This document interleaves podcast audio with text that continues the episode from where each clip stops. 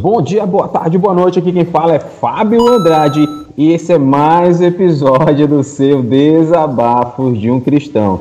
E aí eu vou citar uma frase de Voltaire, Voltaire que ele diz assim: Se queres conversar comigo, defina primeiro os termos que você usa. É filosófico, né, mano?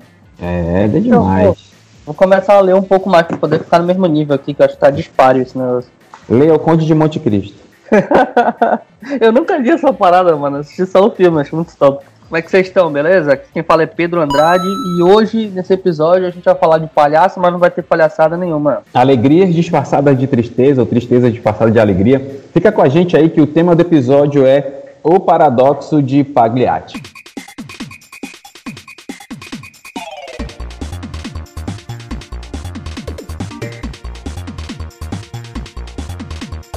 Qual é a história do, do Pagliatti? Qual é essa questão do paradoxo? Vou, eu vou ler aqui, tá? Ouvi uma piada uma vez. Um homem vai ao médico, diz que está deprimido, diz que a vida parece dura e cruel, conta que se sente só num mundo ameaçador, onde o que se anuncia é vago e incerto.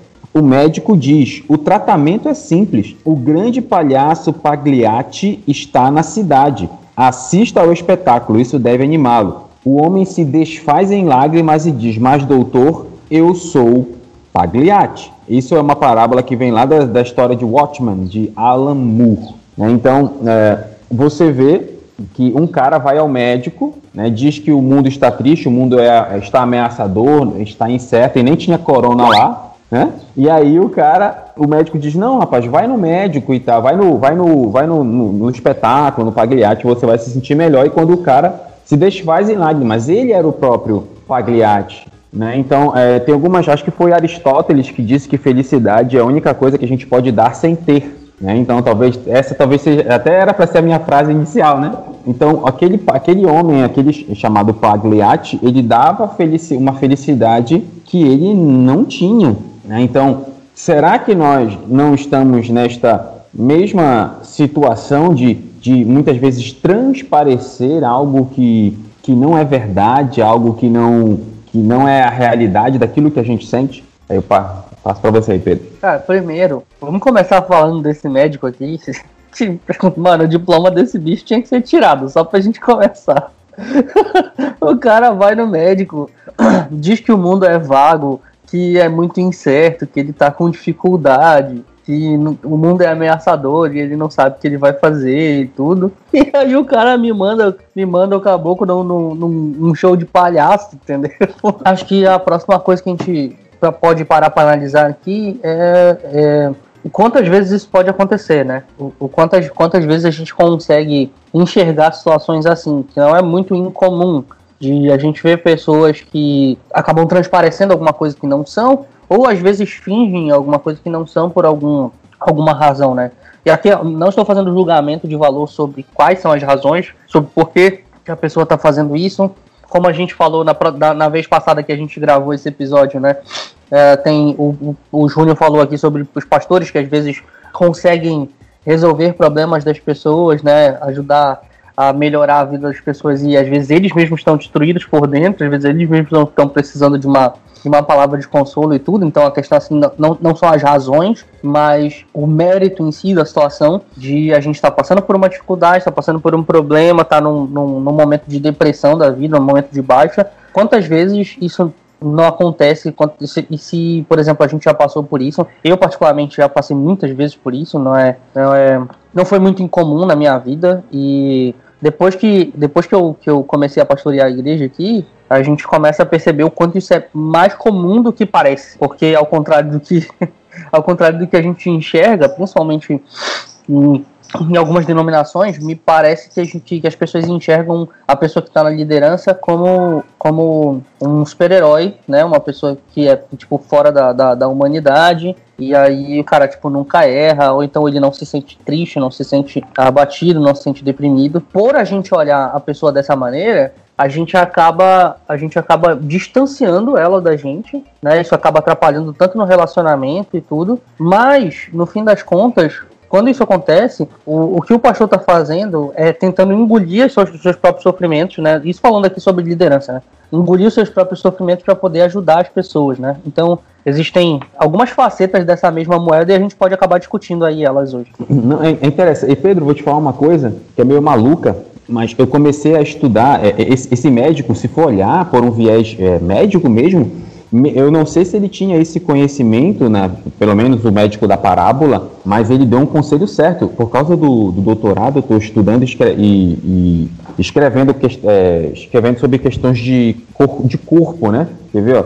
Por exemplo, aqui, ó. E olha só, tem um livro chamado Livro de Cousins, que, ele, que o nome do livro é A Força Curadora da Mente. Um cara estava com um problema sério nesse livro, é um caso real de um cara que estava com um problema sério. Os médicos disseram aqui, ó, é, portador de uma doença que afeta a coluna cervical, né? Ele tinha uma, uma doença ali que não tinha cura na coluna. Os médicos disseram que não tinha jeito, então ele, ele começou, ele se trancou no quarto, passou um bom tempo é, procurando rir, né? Assistindo os Três Patetas, né? Que era o humor da época e tal. E o cara ficou totalmente curado e foi descoberto que foi a força da endorfina, né? Isso aqui, ó. As endorfinas são substâncias químicas liberadas pelo cérebro quando rimos, e aí eu não vou ficar falando porque isso aqui é chato, mas há, muitas vezes o, o, sorriso, ele, a alegria, o, o, um, um, ambiente positivo, ele te leva a, a melhorar de saúde, ele te leva a, a todos os aspectos. Por que é importante a gente ter essa, essa ideia? Porque a gente tem que tornar o ambiente em que estamos leve. E ó, a igreja, por si só, muitas vezes já é um ambiente pesado. Em que sentido, Fábio? Porque é, é, é, o pastor tem que, que resolver os problemas dele, que não são poucos, e ainda tem que resolver os problemas de todos os irmãos da igreja que vão procurá-lo, e aí ele tem que ter muitas vezes a, a, a, a, eu não vou dizer maturidade é a palavra errada, ele tem que ter sabedoria para muitas vezes não misturar os seus problemas com os dos outros, emocionalmente falando. Então, é, é muitas vezes é um, é um fardo muito pesado, cara, muito pesado. Então, eu, eu vejo que muitas vezes, é, não só sobre pastores, mas, mas sobre membros, talvez o, o, o, o, o líder da sua empresa, o chefe lá da sua casa, o marido ou a esposa, é, é, é, muitas vezes essas pessoas que estão no front, eles carregam um fardo pesado e muitas vezes estão ali demonstrando uma certa, entre aspas, alegria, quando na verdade estão mortos por dentro. Ou mortos, ou estão muito feridos, ou estão muito tristes, ou estão muito sobrecarregados. Né? Cara, Primeiro, desculpa a minha ignorância, não sabia dessa história aí do, da, da endorfina. Acabei xingando o médico aqui por nada. Não, eu, não, eu, não, não, eu não sabia, não, fica tranquilo. Eu também não, eu, eu descobri é, isso faz um mês. E em segundo lugar, cara, essa. Uh, tu falou sobre a igreja ser um local que por muitas vezes já é pesado. E é interessante que não era para ser assim, porque o que é, um dos, dos, dos, dos mandamentos do, de Jesus é que a gente leve as, as cargas uns dos outros. Então, no fim das contas, uh, o peso dividido entre várias pessoas deveria ficar mais leve, né? Só que o, o, o que a nossa visão de igreja, principalmente em algumas específicas denominações, que hoje não. Eu, eu não tenho problema de citar denominações, de citar pessoas, quem escuta a gente há mais tempo sabe disso, eu falo mesmo que nem aí, mas quando isso é necessário, né? Quando faz sentido. Aqui não, não, não vale a pena citar, não, não tem porquê, mas principalmente pela visão de, de, de governo de igreja, de, de comando de igreja, de, uh, de participação, de membresia e tudo, de algumas denominações específicas, isso acabou se difundindo uma cultura onde nós temos assistidores, então tem pessoas que vão. Uh, uh, para reunião na igreja para assistir ao culto, tá? Isso é, uma, é, é, é um problema porque isso é uma herança basicamente católica romana, digamos assim. Porque quando as pessoas vão para a igreja, para uma missa, eles não são participantes de uma missa, eles assistem à missa. Eles estão lá e quem está na frente, que normalmente é o padre, resolve tudo, entendeu? Ele faz tudo, tudo é, tá, tá, tá nas costas dele. Quando a gente tem essa, essa divisão né, entre aqueles que assistem o culto e aqueles que, que participam, que fazem o culto, a gente não está tendo uma comunidade reunida em adoração a Deus, a gente está tendo uma divisão que é desnecessária. E isso acaba ocasionando essas é, di diferenças é, entre as pessoas. E faz com que elas se afastem, na verdade. Porque se eu tô ali simplesmente para poder, para ser um ser passivo e não para de fato deixar a minha adoração em comunidade, porque é para isso que a gente se reúne, porque se não fosse para adorar a Deus em comunidade, a gente podia adorar em casa, pô. E aí a gente podia ser todo mundo desigrejado, mas a gente se reúne porque a adoração é comunitária. A adoração é comunitária.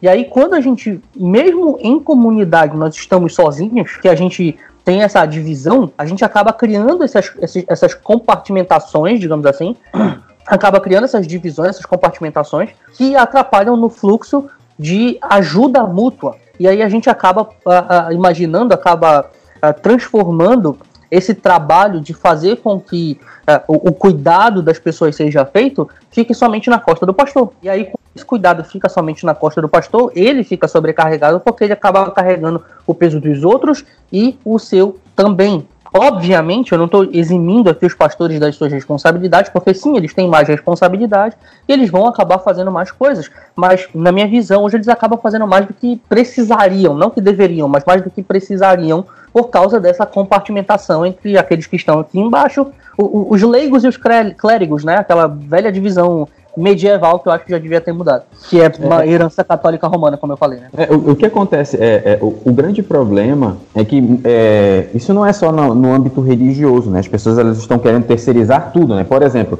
a educação dos filhos, quem tem que dar são os pais. Aí, só que o que, que os pais estão fazendo hoje? Estão imputando às escolas, às universidades, aos professores. Então, por exemplo, essa, eu, eu, eu Fábio, como professor, não é minha responsabilidade ficar educando o filho de ninguém. A minha responsabilidade é ensinar um conteúdo, ensinar uma prática, um, uma competência, uma habilidade e auxiliá-lo em uma atitude em relação à competência e habilidade, né? Eu tenho que certeza chama... que vai ter uns professores escutando a gente que vão estar furiosos agora dizendo assim, não, o nosso trabalho é montar, criar cidadãos e tal, e não existe isso. Para com isso, pessoal, não, é, não funciona assim. Eu não ah, penso assim. A pedagogia é, é, vem de casa, a educação vem de casa. É, é, é, é engraçado é, como as pessoas terceirizam. Então, por exemplo, eu vou ter que ficar. É, o professor ele pode auxiliar no processo, eu concordo. Auxiliar. eu auxiliar como eu faço em sala de aula. Por exemplo, eu, eu não me vejo como um professor, eu me vejo como um educador. Então, por exemplo, dentro, muitas vezes eu chamo uma, um aluno, outro, digo, cara, tu tá no caminho errado, seu, seu pilantra, né? Eu chamo ele, brigo com ele, ou com, ou com a moça, brigo respeitosamente, mas é, a responsabilidade não é minha. Então, na igreja, a igreja ela não está aí para educar, educar o seu filho, educar o meu filho, me educar, não. É quem tem essa educação vem de casa. Os judeus eles tinham a, a, a tradição oral. Então, desde pequeno, é, a lei oral, os pais ficavam, é, a criança não sabia ler, ficavam lendo a Torá para elas desde pequeno, educando e falando e os pais, tá? Porque você vai para a igreja para cultuar a Deus ali ter um momento de comunhão com os irmãos e ouvir aquilo que Deus tem a dizer para você é, no momento da palavra, né? Eu penso, isso é, um, é, isso é um, um, pensamento que eu tenho, né? No momento do, do louvor e oferta, é quando você oferece algo a Deus, né? Por isso que eu sou totalmente contra esses louvores é, humano, homem-cêntricos, né? E o momento da, da palavra é quando Deus direciona algo a você. Né? Então, a, a, a... eu quero só fazer uma observação aqui, que é o seguinte: talvez quem está chegando agora e não, não conhece a gente há mais tempo, está perguntando assim, putz, mas vocês são de onde para poder estar tá falando alguma coisa acerca de educação e tudo. E, em primeiro lugar, o Fábio, acho que tá, já vai fazer o doutorado já, né? Em educação. É, Fábio é. já vai fazer o doutorado em educação, então existe um, um pouquinho de experiência aqui.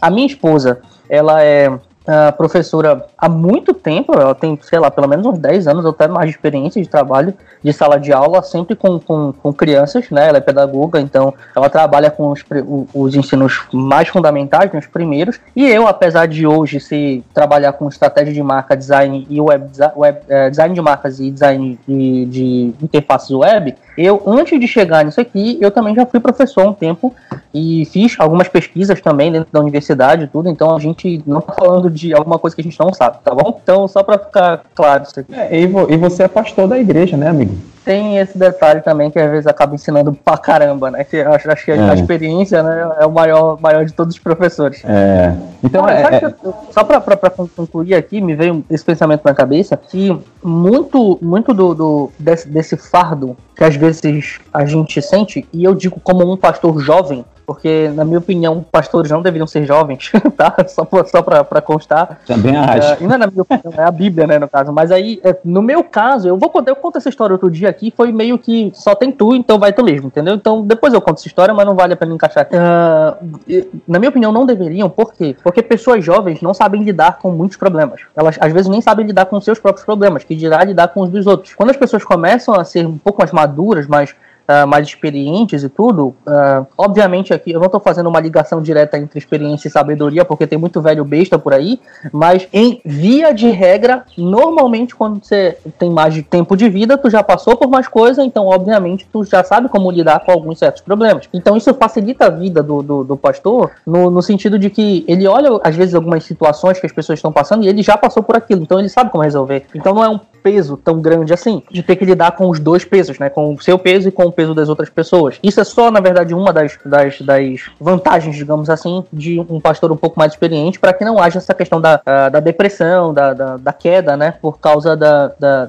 desse peso muito grande que vai sobre as pessoas, e aí acaba acontecendo a mesma coisa que aconteceu com o Pagliatti. Então, a, a, a, questão com, com relação a tudo isso que vem acontecendo e aí a gente chega está chegando aqui no ponto final desse episódio, é, é, deixar muito claro a importância de que se eu não estou bem, se eu estou sofrendo, é o momento de eu me voltar para Deus, né?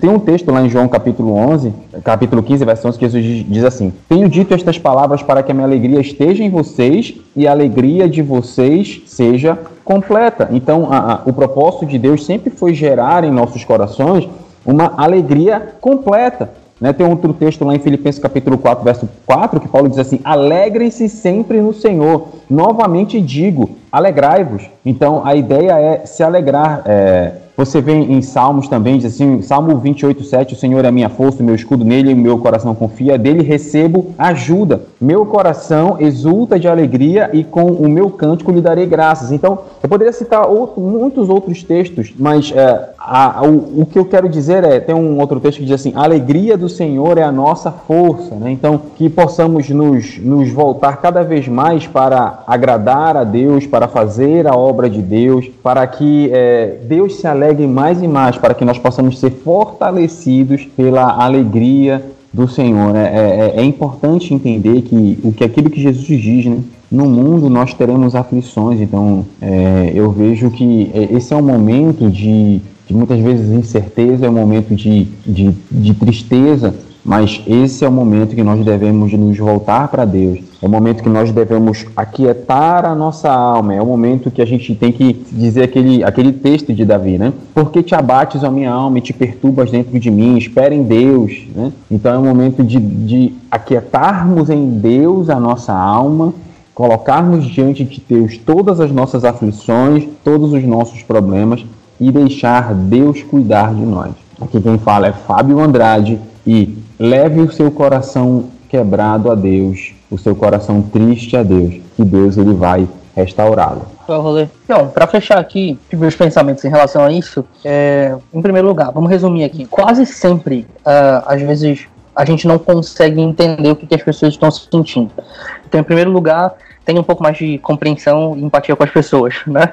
Primeira coisa, na verdade. Principalmente com seus líderes. Uh, isso é uma coisa que acho que ficou clara aqui nesse episódio. Em segundo lugar, a gente deve começar a entender um pouco mais esse trabalho de levar as cargas uns dos outros dentro da, da igreja. Isso é uma coisa que para mim é muito importante e eu prego muito sobre isso na minha igreja, para que as pessoas entendam que a tarefa de ajudar a igreja não é só do pastor, é da igreja. E o pastor faz parte da igreja, tá? Obviamente a responsabilidade dele é muito maior, mas todo mundo tem a, a, a tarefa a obrigação de cuidar uns dos outros, né? Quando a Bíblia diz levar as cargas uns dos outros, ela não está dizendo, pastor, leva a carga de todo mundo, está dizendo todo mundo leva a carga de todo mundo. E assim a carga fica mais leve, porque a gente está dividindo peso. E isso acaba gerando uma reação em cadeia que no final das contas vai fazer com que a gente não tenha pessoas sobrecarregadas com os seus problemas dos outros, né?